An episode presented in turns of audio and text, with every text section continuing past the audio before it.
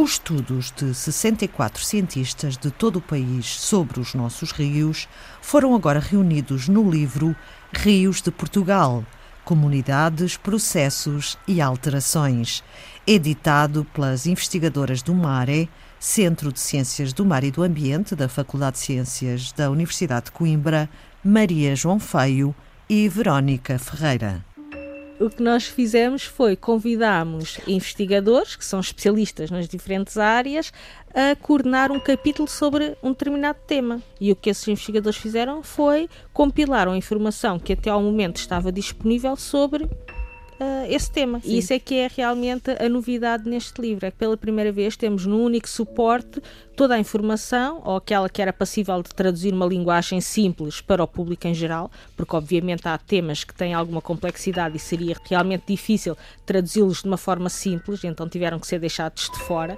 porque queríamos tornar o livro acessível a qualquer pessoa interessada no tema, mas sem formação científica, e por isso tivemos de selecionar alguns temas que eram mais fáceis de trabalhar numa linguagem mais, mais acessível. Uh, e o que foi feito em cada um desses capítulos foi então tentar trazer ao público o conhecimento que tem vindo a ser acumulado ao longo destes anos pelos investigadores em rios de hum. Portugal. É acumulado e publicado, porque na verdade quase nenhuma informação que está no livro está a ser publicada pela primeira vez. O que acontece é que nós normalmente publicamos em artigos científicos, né, em inglês, em revistas internacionais é isso que é pedido a um investigador normalmente.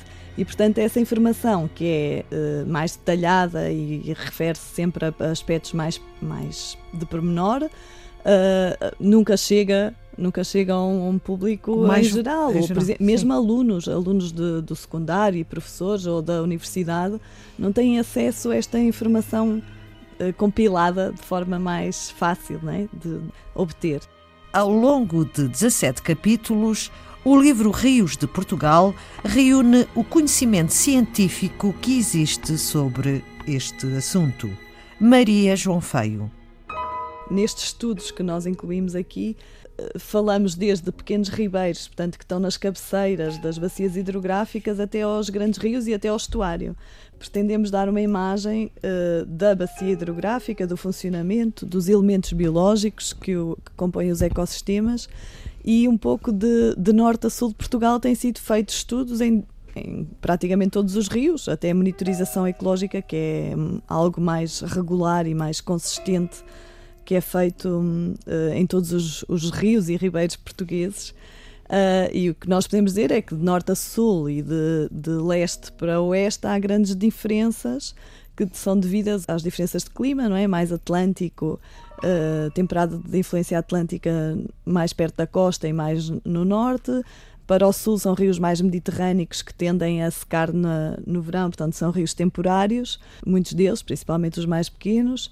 Uh, depois temos um interior mais montanhoso, em que temos rios de declive muito maior, com correntes muito mais rápidas, com uh, substrato de maiores dimensões. O, o, fundo é mais de rocha, é? enquanto mais no litoral são fundos mais arenosos, de sedimentos mais finos. Portanto, uh, isso é a caracterização geral que se pode fazer assim dos rios em termos físicos. Depois Sim. as comunidades acompanham estas diferenças de norte a sul.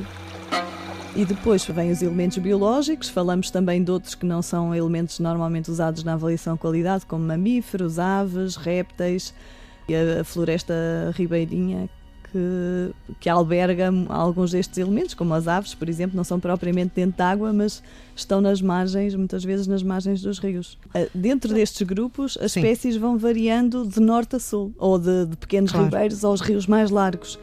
E isso está descrito no Rio para cada um dos elementos, portanto, cada um dos especialistas que, trabalhou, que trabalha nestes elementos refere a distribuição ou dos mamíferos ou dos invertebrados uh, nos vários rios portugueses. Verónica Ferreira. Se considerarmos os pequenos ribeiros de floresta, e de montanha, vamos encontrar, por exemplo, espécies como o melre d'água, uh, enquanto em ribeiros de maiores dimensões já vamos encontrar aves mais rupícolas, abutres, cegonhas, ou seja, dependendo das características do ribeiro, vamos encontrar uh, espécies diferentes. Se pensarmos nos invertebrados aquáticos, uh, vamos também encontrar esta uh, zonação ao longo do ribeiro. Em ribeiros de montanha, de floresta, vamos encontrar tricópteros, que são os pequenos invertebrados que são característicos pelo facto de fazerem casulo com, com, elementos do ribeiro, sejam elementos orgânicos ou minerais, enquanto que em ribeiros de maiores dimensões já vamos encontrar mais filtradores, mais coletores, uh, dependendo das características do ribeiro, lá está, vamos encontrar organismos que estão adaptados às condições uh, do local. O último capítulo do livro Rios de Portugal versa sobre as fontes termominerais. Nós aqui quisemos falar de uns estudos até que são bastante recentes, que têm vindo a ser feitos em Portugal em duas áreas onde existem este tipo de, de fontes termais. Portanto, é água água quente, na sua maioria, também pode não ser, mas neste caso falamos das termominerais, portanto é água que está acima da temperatura uh, do ar, temperatura ambiente, e que sai da, da rocha, não é? normalmente, e que está, uh, está muito perto sempre de algum curso de água, muitas vezes é descarregada para uma linha de água, para um rio. E há duas zonas em Portugal que nós uh, temos este tipo de fontes, e que hum, são no norte de Portugal, na, perto do, hum, do Jerez, na zona do Jerez, e depois que, que se prolonga esta zona para o Jerez transfronteiriço, ou seja, para a, para a parte espanhola na Galiza. E, uh, e depois uh, temos nos Açores, que são as mais conhecidas, nas Furnas, são, são o que se chama muitas vezes as caldeiras, as ribeiras de, de água quente, e nós estamos a estudar, uh, está a ser estudado neste momento, as comunidades biológicas que estão associadas a estas fontes que têm uma temperatura extremamente elevada, onde a maioria dos organismos não consegue resistir.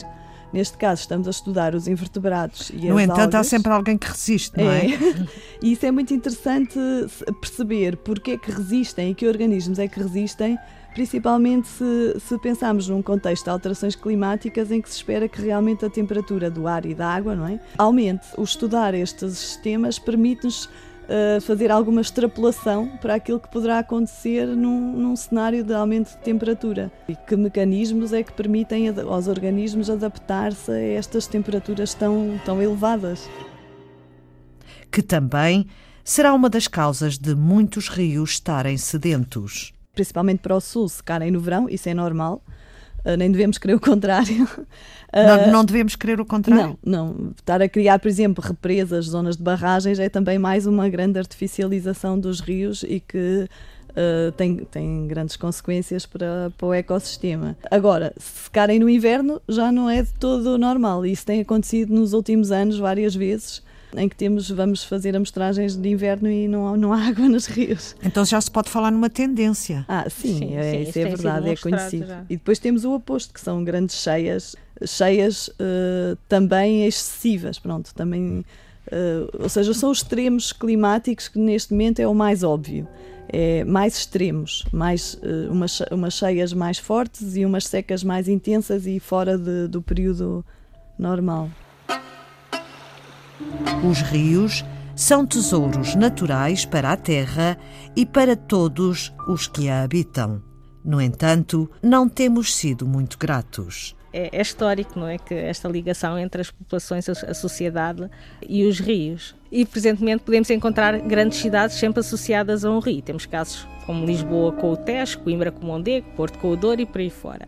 Uh, mas esta relação entre as populações e os ribeiros nem sempre é muito pacífica e em muitos casos acaba-se por ver o ribeiro como um local de descarte uh, ou um local de onde tirar proveito, mas depois sem realmente cuidar dele de maneira a que ele continue a prestar os serviços que nós apreciamos, serviços como água de boa qualidade, peixe, no local de lazer, e então esta relação realmente é conflituosa. E temos atividades humanas que realmente têm um efeito negativo muito preponderante nos, nos rios e ribeiros, seja a agricultura, seja a atividade industrial, obviamente a lixiviação, por exemplo, em contexto agrícola eh, não há uma descarga pontual e localizada, há toda uma lixiviação de, do que se usa na, na, atividade agrícola, dos pesticidas, dos fertilizantes, que acabam por ir parar às linhas de água. E na atividade industrial poderá ser mais localizada esta entrada de, de contaminantes.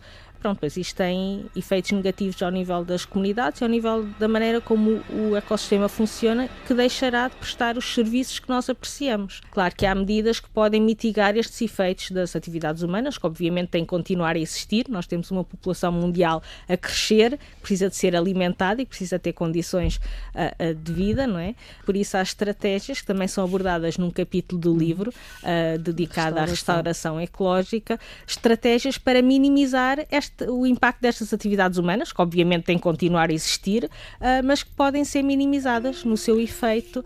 Por exemplo, um exemplo ou dois. Por exemplo, exemplos muito fáceis, a manutenção de uma vegetação ripária nativa na beira dos, dos, dos rios e ribeiros, em vez de termos as plantações ou a atividade agrícola a ir até à linha d'água, manter ali uma, uma faixa de vegetação nativa que possa servir como tampão, eh, limitando assim o efeito da atividade humana sobre o ribeiro, porque haveria ali uma zona de proteção.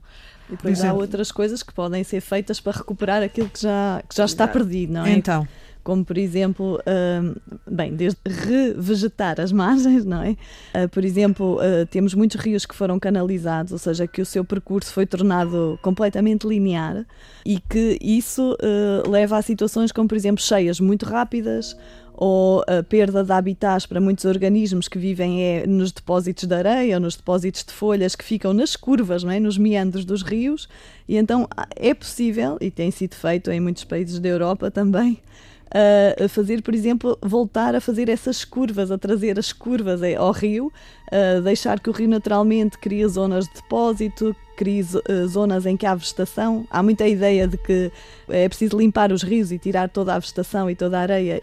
E tem efeitos que nós pensamos muitas vezes que, que, são precisamente o oposto daquilo que nós queríamos. Ou seja, por exemplo, as cheias muito rápidas acontecem normalmente num canal muito linear e com umas margens mais direitas.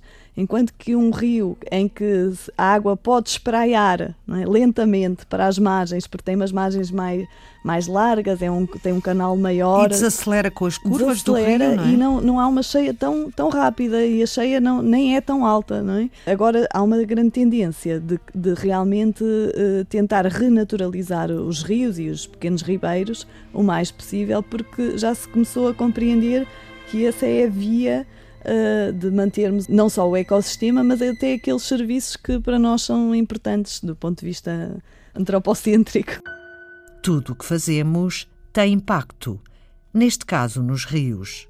O livro Rios de Portugal Comunidades, Processos e Alterações, foi editado pelas investigadoras do MARE, da Universidade de Coimbra, Maria João Feio e Verónica Ferreira. É de acesso livre no site UC Digitalis e em breve haverá uma edição física da imprensa da Universidade de Coimbra disponível nas livrarias. Foi Antena 2 Ciência.